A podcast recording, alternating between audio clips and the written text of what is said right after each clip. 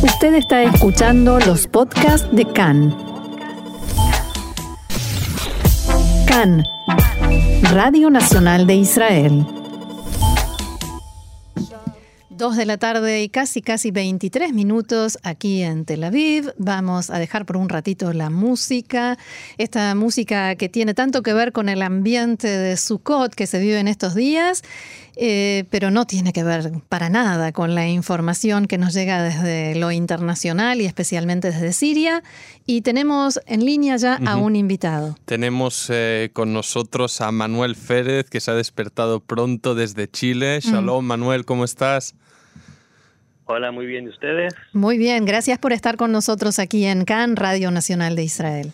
Bueno, eh, introduzco brevemente a Manuel. Estuvo con nosotros hace unas semanas hablando de otras cuestiones sobre palestinos y judíos en Chile. Hoy Manuel, que es profesor especializado en Oriente Medio y sobre todo sobre la cuestión kurda, que es de lo que venimos hablando recientemente en el noticiero, nos va a dar un poco más de profundidad sobre esta cuestión para entender qué es lo que pasa, lo que está pasando en el, noroeste, noreste de Siria, pero sobre todo también para entender quiénes son los kurdos y, qué es lo que están un poco afrontando. Manuel, ¿qué nos dirías un poco para empezar nuestra, nuestra conversación fuera del ruido que vemos en los titulares, en el Twitter, lo que dice Trump, lo que dice Occidente o lo que no dice?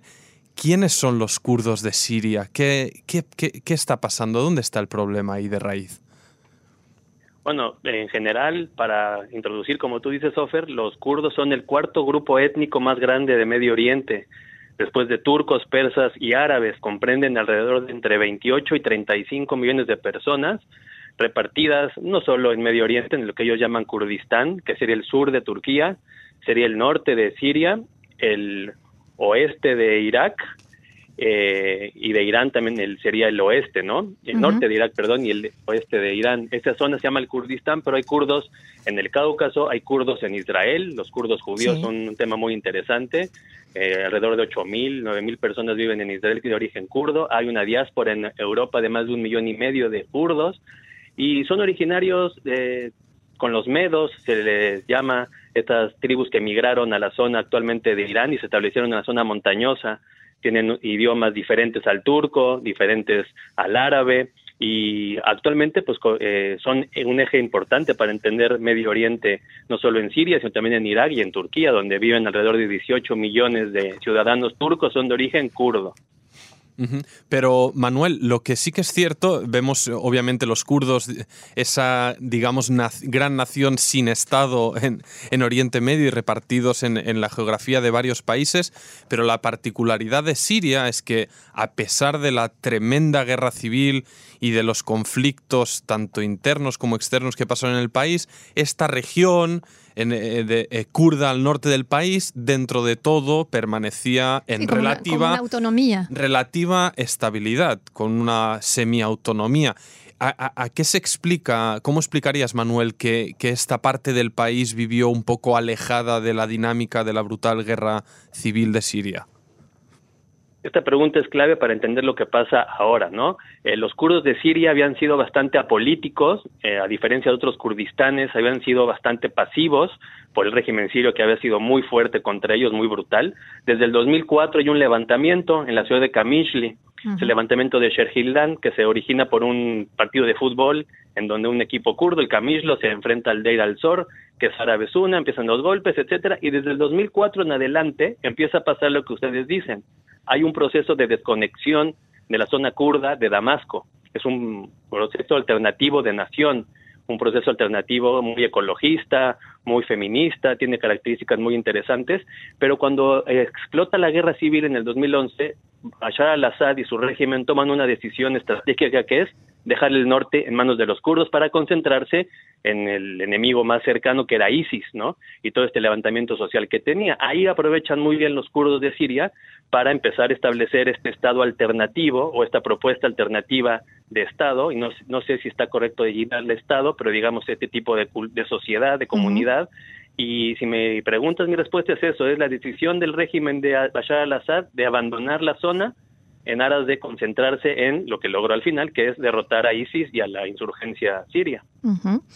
Ahora, más allá de un partido de fútbol que seguramente es el catalizador, así como la guerra civil siria no se produjo por un grafiti de unos adolescentes, sino que también fue eh, el, digamos, el catalizador.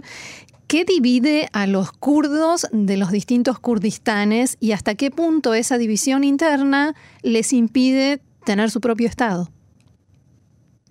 Esa es buena pregunta. El Kurdistán iraquí, que tiene una autonomía bastante desarrollada, es más tribal y está en manos, digamos, de las familias de los clanes Barzani y Talabani. Los kurdos de Siria tienen una postura más cercana al PKK, que es lo que los enfrenta con Turquía, que es una postura más comunista, más, más alejada de lo clánico, ¿no?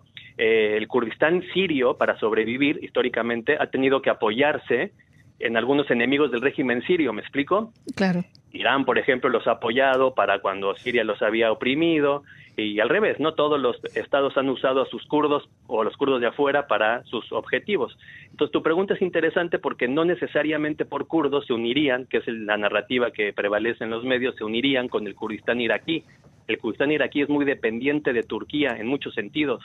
Incluso si te fijas, no han sido tan duros en condenar a los turcos, sobre todo los Barzani, que son los que lideran más bien el Kurdistán iraquí, porque están muy aliados con Turquía. Turquía tiene un asunto pendiente con el PKK desde 1984 y Turquía, para impedir que se le condene, lo que dice es que el desarrollo kurdo de Siria está apoyado por el PKK. Eso es lo que han ustedes visto en los medios, ¿no? Que es las fuerzas sirias son iguales al PKK, eso justifica porque el PKK es una organización terrorista. Sí, claro, pero no es real, ¿no? No es tan real.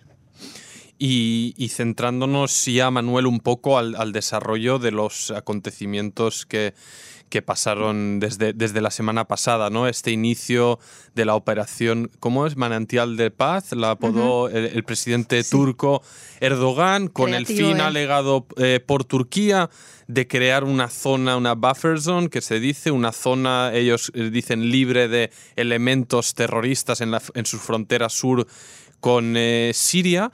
Y mi pregunta, un, poco, Manuel, es que nos expliques cuáles son las verdaderas intenciones de esta ofensiva y si realmente Erdogan estaba esperando a este momento en que Trump salió y, para sorpresa de muchos, les dijo a sus aliados kurdos. De, todos, yo diría. Sí. Que, que, ahí se queden, ¿no? Explícanos un poco la dinámica de cómo se ha cocinado esto. Mira, yo puedo entender la lógica y la racionalidad de todos los actores que vamos a platicar ahorita, menos de Trump. O sea, yo entiendo la racionalidad de Rusia, yo entiendo la racionalidad de Bashar al-Assad y el régimen, entiendo la postura de Erdogan, aunque no la comparto, la condeno completamente, pero la puedo comprender. Lo que no comprendo es cómo Trump decide sacar las pocas tropas que le aseguraban una estabilidad en el norte de Siria a manos de Erdogan, porque lo que queda claro es que esta ofensiva turca estaba planeada hace años o sea, estaba por lo menos pensada hace años y diseñada hace meses. La forma en que han entrado a Siria te explica que esto no es un, un rebote, esto ya estaba perfectamente coordinado, pactado a las altas esferas, se dice que es una llamada de Trump con Erdogan y lo que intenta hacer aquí es controlar la zona eh, kurda para evitar cierta autonomía que le pone muy nervioso por cuestiones internas. También Erdogan se quita presión interna con esta ofensiva tenía mucha presión económica Turquía y se asegura ciertas partes que algunos analistas llegan a decir que podría amenazar incluso a sectores como Kirkuk y Mosul en Irak. Es una ofensiva de, gran envergadura, o sea, muy grande, ¿no? Tan es así que Rusia tiene que entrar ahorita a detener a, Erdogan porque yo creo es mi hipótesis, que Erdogan cruzó la línea roja que había pactado con Putin en la ofensiva, por eso Rusia está tomando las posiciones. Sí, y lo que tenemos ahora es una Rusia que está posicionándose para detener el avance turco, un Trump que yo no entiendo esta lógica, aquí tendrán que buscar a alguien más especialista en la lógica de Trump, porque lo quiere comparar con Irak, pero no tiene nada que ver, las tropas norteamericanas eran muy pocas en Siria y lograban una estabilidad, el control de ISIS lo logra coordinación norteamericana con los kurdos principalmente, entonces los kurdos cargaron el peso de controlar a ISIS, hoy Trump zafa yo creo que por cuestiones internas, pero el, problema aquí es dónde va a pararse Erdogan y quién lo puede parar. Aquí las amenazas europeas pues la verdad le dan risa. Y aquí al que hay que preocupar también es a, Israel, ¿no? Claro. Porque Israel con, el, con Netanyahu ha puesto todos sus huevos en la canasta de Trump. Y si Trump fue capaz de entregar a Siria, recordando, compañeros, que en la campaña electoral al único grupo de Medio Oriente que mencionó Trump que iba a apoyar era los kurdos. Está traicionando una promesa de campaña y está desestabilizando un país que, bueno, vuelve al inicio, porque el que gana aquí es Bashar al-Assad, que sin hacer gran cosa vuelve a controlar una zona del norte que siempre ha sido muy tensa entre Turquía y Siria. Hay que recordar solo que en el 98 estuvieron a punto de irse a guerra Turquía y Siria por una zona que se llama la zona de Hatay, que es la zona de Alexandreta, que la ocupó y se la quedó Turquía. Entonces, y yo creo que todos los actores reaccionaron como tenían que reaccionar, pero aquí el que rompió el esquema fue Trump y estas consecuencias deberían preocupar mucho, mucho también a Israel, porque no puede confiarse en un tipo que hace este tipo de decisiones desoyendo a sus propios consejeros militares y políticos, ¿no? Sí, principalmente si Trump decide también desocupar la base de Al-Tanf en el sur, sería un problema para Israel, pero uno más de los problemas que podría llegar a tener Israel con esta política no política de Trump. Pero mi siguiente pregunta tiene, eh, apunta a la relación de los kurdos con Bashar al-Assad. Los kurdos ahora tuvieron que recurrir eh, al ejército de Assad para frenar la segura masacre que, eh, que se les venía de parte de Turquía. Pero ¿hacia dónde los lleva esto? Ellos dicen que no implica una cuestión política. Pero ¿cómo podrán salirse de este enredo en el que están metidos?